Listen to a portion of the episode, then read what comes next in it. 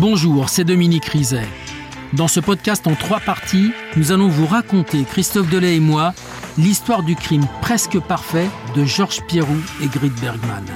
Un épisode de Faites entrer l'accusé, écrit et réalisé par Norbert Le Troll, un document d'Agnès Hupschmann, rédactrice en chef Isabelle Clairage. Bonne écoute.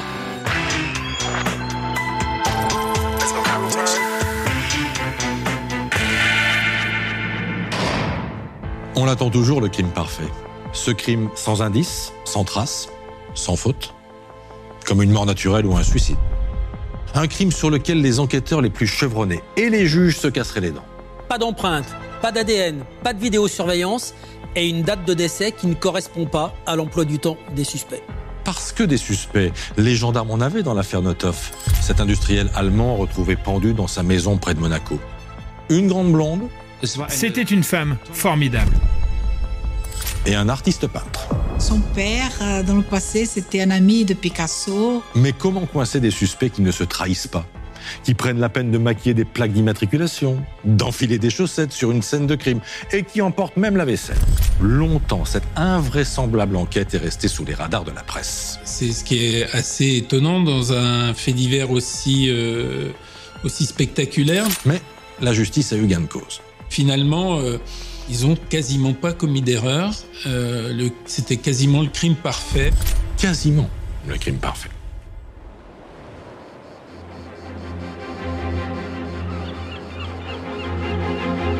C'est un petit bijou de la côte d'Azur, Aise.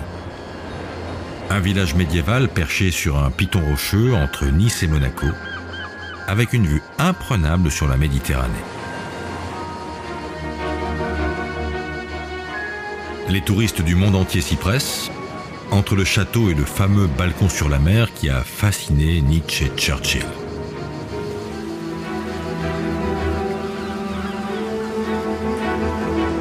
Ce 26 septembre 2011, la saison estivale se termine doucement et le calme retombe sur Aise. Enfin presque. L'adjudant-chef Didier Meunier de la brigade de gendarmerie de Aise reçoit un appel. Le centre opérationnel euh, nous, envoie sur une des propriétés d'Aise. On nous indique qu'il y a une découverte de cadavres euh, par pendaison.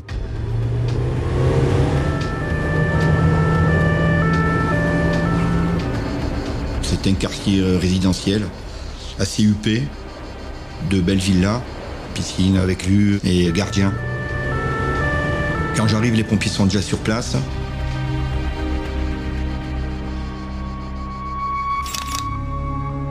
Le corps est dépendu, la corde est coupée.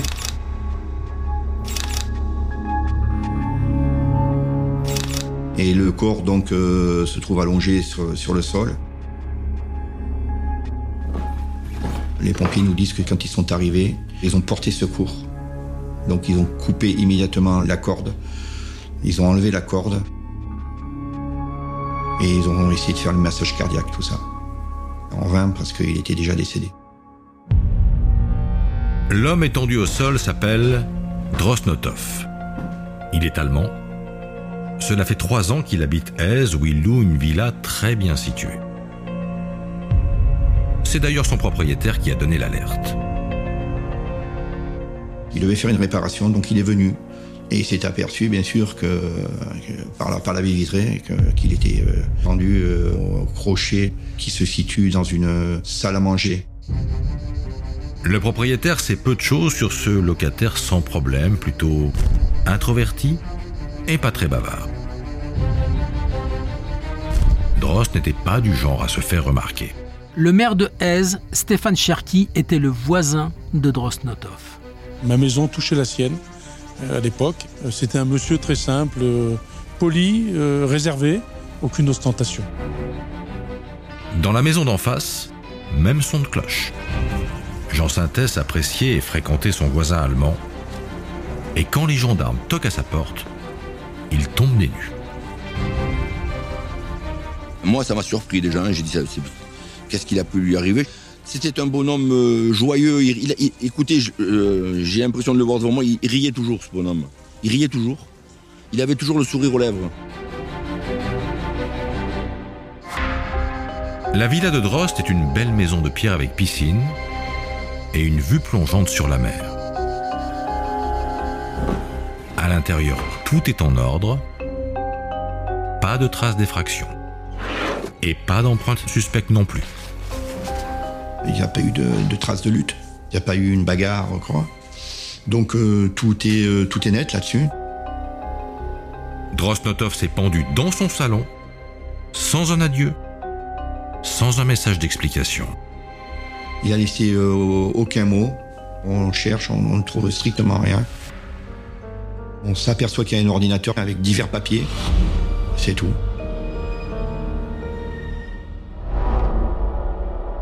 Donc on enlève le drap pour regarder le corps. C'est une personne euh, âgée d'une quarantaine d'années, assez corpulent, grand. Il portait un pantalon et était torse nu. Il avait quelques traces de sang sur le, visage et on aperçoit une trace bien sûr au niveau du cou. La télévision est en marche aussi, comme s'il était en train de regarder une vidéo. Ni les techniciens de l'identité criminelle, ni les enquêteurs n'ont pu étudier le corps pendu. Dans l'urgence, en essayant de sauver le locataire allemand, les pompiers ont modifié la scène. Ils sont donc les seuls à avoir vu Drosnotov au bout d'une corde. Et ils font part d'un détail curieux aux gendarmes. Quand ils sont arrivés, il était pendu semi-assis, comme s'il avait loupé sa pendaison.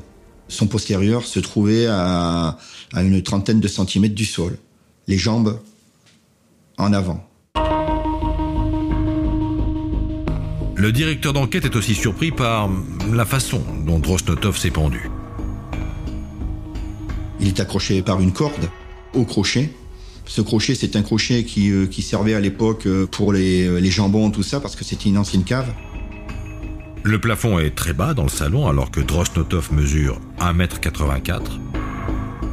Un choix étrange pour se suicider. Et pas très sûr pour réussir son coup. C'était voûté, c'était assez bas. Et puis je vous dis, au- hauteur de plafond, euh, il y avait, il y avait, je sais pas moi, 2 mètres. 2 mètres, 2 mètres 10. Donc il se serait pendu, je vous dis, avec une marge de, de 25 cm. Il faut le faire. hein. Moi, je me serais pendu à un arbre. hein. Je, me serais, je me serais jeté dans la piscine. Autre élément bizarre, le nœud de la corde. Le nœud, au niveau du cou, c'était pas un nœud coulant.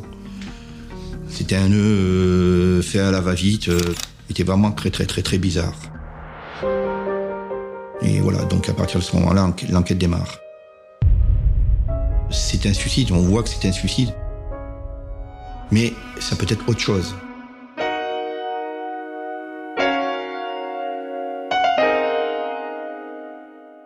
Dominique, l'autopsie de Drosnotov a lieu le 30 septembre. Mhm. Le 30 septembre, c'est quatre jours après la découverte du corps. Ça complique évidemment le travail du légiste. Oui, parce que le soir de la découverte du corps, il n'y a pas de médecin légiste disponible. C'est donc un généraliste qui est venu faire les constatations.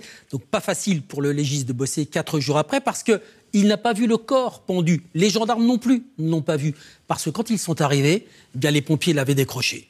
Alors je rappelle qu'une autopsie est obligatoire en cas de crime, qu'elle s'impose évidemment en cas de suicide parce qu'il s'agit d'une mort violente. Est-ce que dans le cas de Drosnotov, le légiste a quand même des doutes? Alors, c'est compliqué parce que il n'observe pas de coups, pas de trauma crânien, pas de signe de suffocation. Et pour le légiste, le poids, simplement le poids de Drosnotov, 110, 120 kilos, hein, rend compliqué euh, la pendaison par un tiers. Et il écrit la pendaison suicidaire est possible, mais, mais, il relève des éléments intrigants. D'abord, les lividités cadavériques. Alors, lividité cadavérique, ce sont ces traces qui apparaissent sur le corps après la mort, Ouais. aux endroits où le corps est en contact avec le sol. Absolument. Après la mort, c'est tout simple, c'est logique. hein. Le sang, comme tout liquide, descend par gravité vers le bas.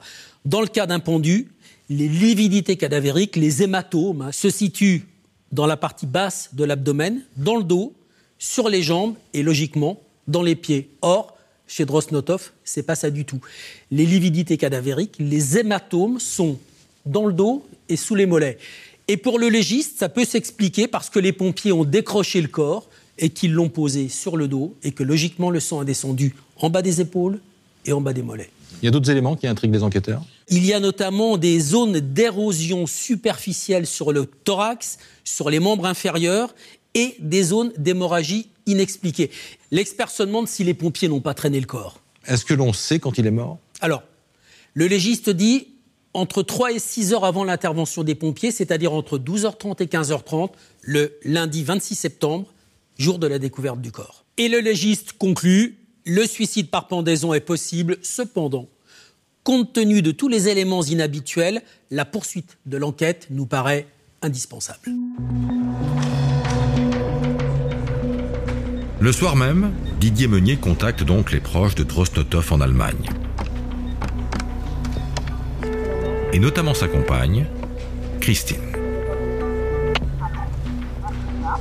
Bien sûr, elle parle allemand.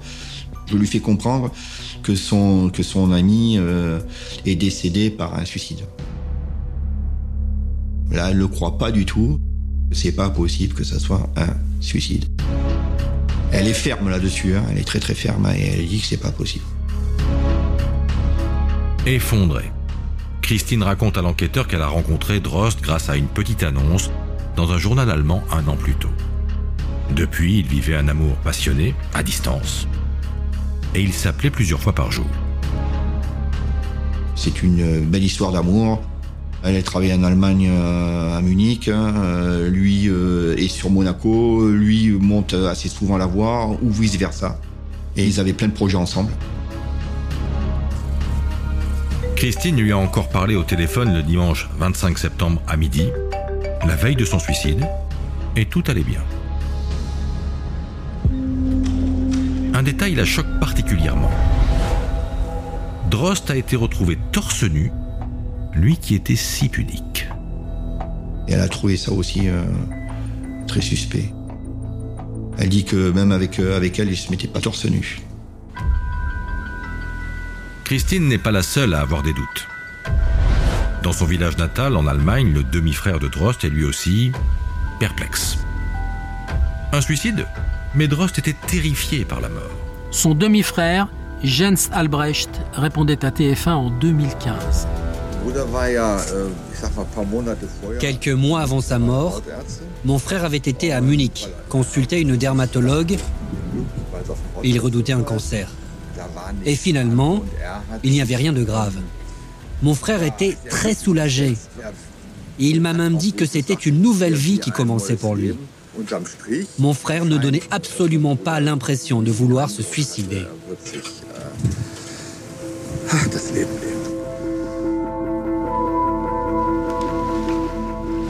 Et dans tout l'entourage de Drosnotov, c'est la même stupéfaction. Y compris pour Alfred Wings, un ami d'enfance de Drosnotov. Sur cette photo, on peut voir comment nous nous sommes rencontrés quand nous étions enfants.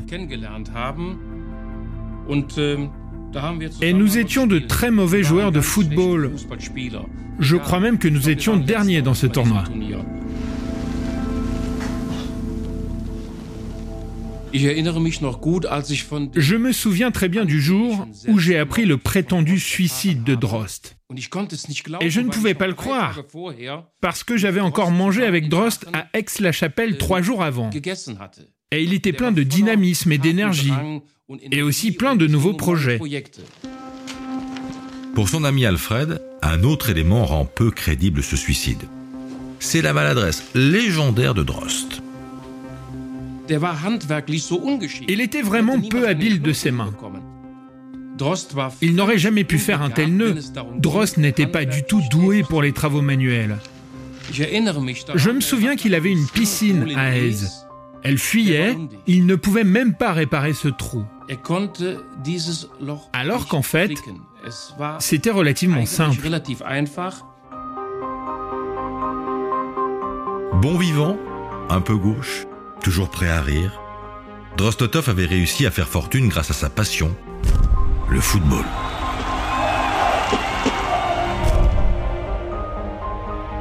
Installé dans le sud de la France depuis quelques années, il s'est spécialisé avec succès dans l'événementiel sportif avec son entreprise, le Monde de Monaco. L'adjudant Didier Meunier et son équipe épluchent les comptes. Les rentrées d'argent sont assez conséquentes dans la mesure où ils vendent pas mal de, billets de football et tout avec des packages, euh, hôtel, restaurant. Son business marche très très bien. On ne comprend pas non plus euh, le suicide vis-à-vis de cet argent qu'il avait.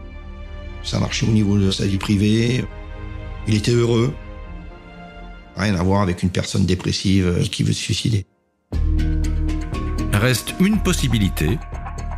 L'homme d'affaires brassait beaucoup d'argent. Aurait-il trempé dans un trafic qui lui aurait attiré des ennuis? On s'aperçoit qu'il a eu un petit passé judiciaire avec euh, quelques escroqueries euh, qu'il aurait effectuées euh, sur l'Allemagne. On néglige rien sur l'affaire, hein. ça peut être une piste.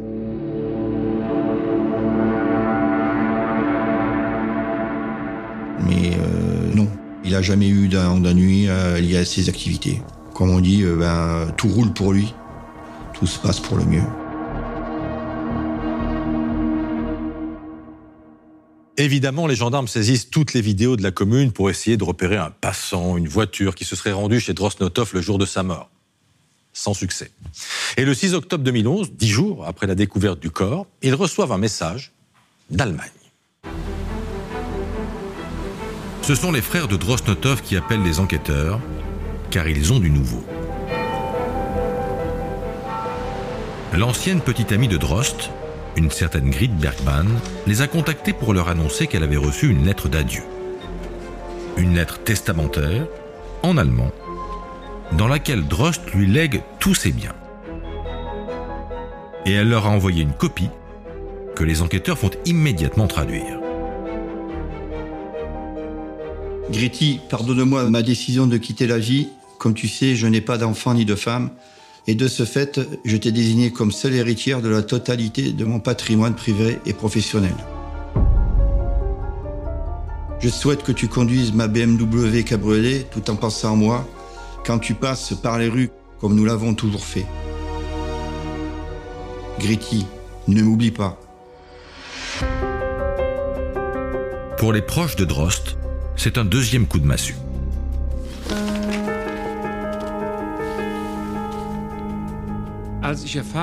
Quand j'ai appris qu'un testament avait été découvert et que Grit devait hériter de la fortune, je n'y ai pas cru. Parce que cela ne correspondait pas du tout à la vie que Drost menait. Grit ne jouait plus aucun rôle et Drost avait choisi de vivre avec Christine. Il m'avait dit, cette fois-ci c'est la bonne. Donc ça ne collait pas. Pourquoi Drost aurait-il légué son argent à son ex? Plusieurs passages de la lettre sont aussi très curieux. Au début du testament, il commence par Gritty. Et Gritty, un des frères nous, explique que, jamais Drost euh, n'appelait euh, Grit Berman son ex-petite amie Gritty. C'est assez bizarre. Il est mentionné dans le testament qu'il lègue la voiture à Grit alors que la voiture était déjà au nom de son frère d'Allemagne. Donc euh, on trouve ça étrange aussi. On se dit que certainement c'est pas lui qui a rédigé euh, ce testament. Et c'est aussi le sentiment du demi-frère de Drost.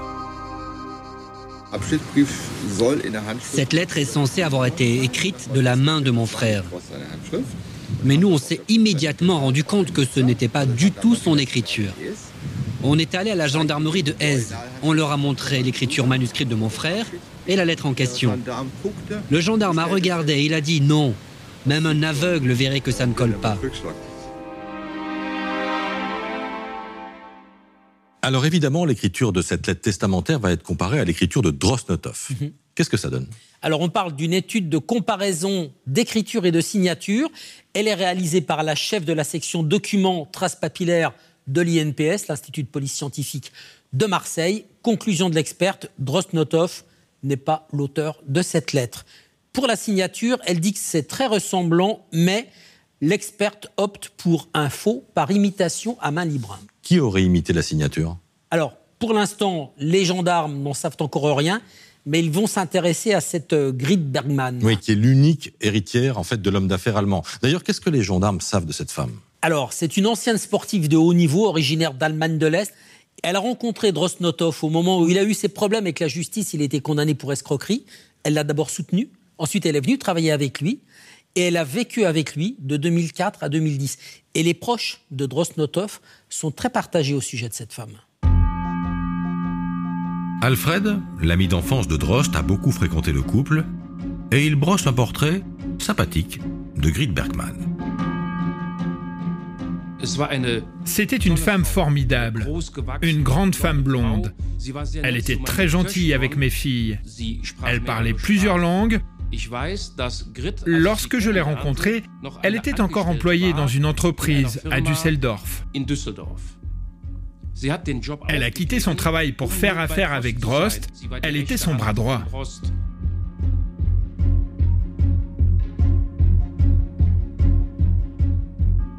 Les voici en voyage. C'est une image typique.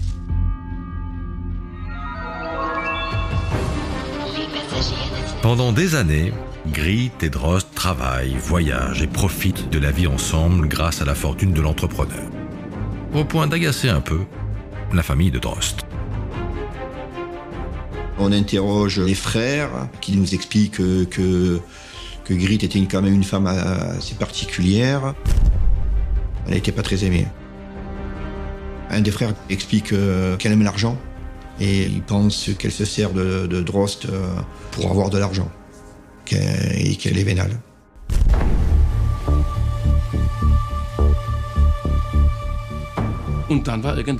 Et puis à un moment donné, la relation a pris fin. Drost a quitté Grit. Pourquoi? Je ne sais pas. Bien qu'il soit mon ami, il ne me l'a jamais dit. Pour ce genre de choses, il était vraiment fermé. À un moment donné, il a juste dit que c'était fini. Fini, mais il reste en bon terme, ajoute Alfred. Du moins, au début. Même après la rupture, ils ont gardé de bonnes relations, dans la mesure où Drost savait qu'elle n'avait pas beaucoup d'argent. Il lui avait laissé une carte euh, bancaire pour qu'elle puisse effectuer quelques petits achats, sans plus, hein, mais qu'elle puisse avoir euh, un petit peu d'argent pour finir ses fins de mois et pouvoir vivre normalement. Il y avait l'essence, euh, il y avait un peu de vêtements, je crois. Le geste est généreux. Mais deux ans après la rupture, en 2011, Drost a rencontré Christine.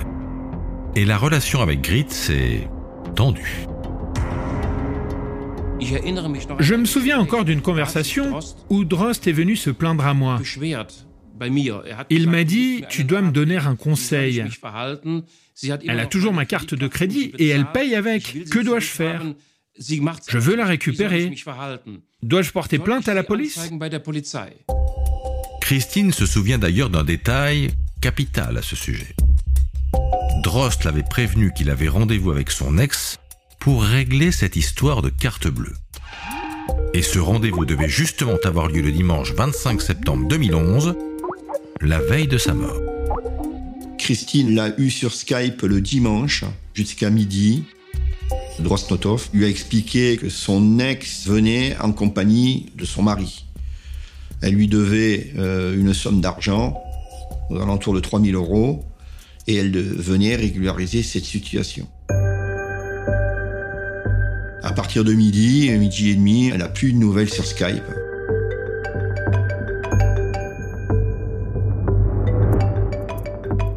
Et le soir, euh, elle a commencé à s'inquiéter. Elle a téléphoné euh, assez souvent sur son portable ou sur Skype. Aucune nouvelle.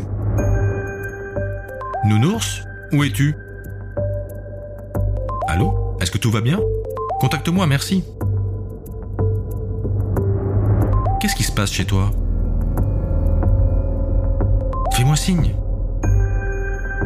Le fait est que les éléments euh, commencent à, s'accumuler. On se pose la question si Grit Berman n'est pas impliqué euh, dans cette enquête.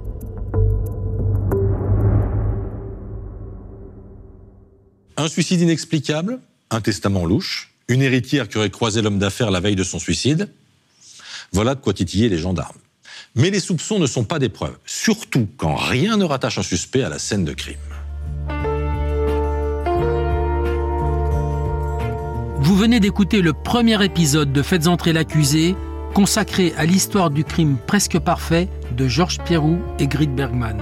Retrouvez la suite de l'affaire dans l'épisode 2.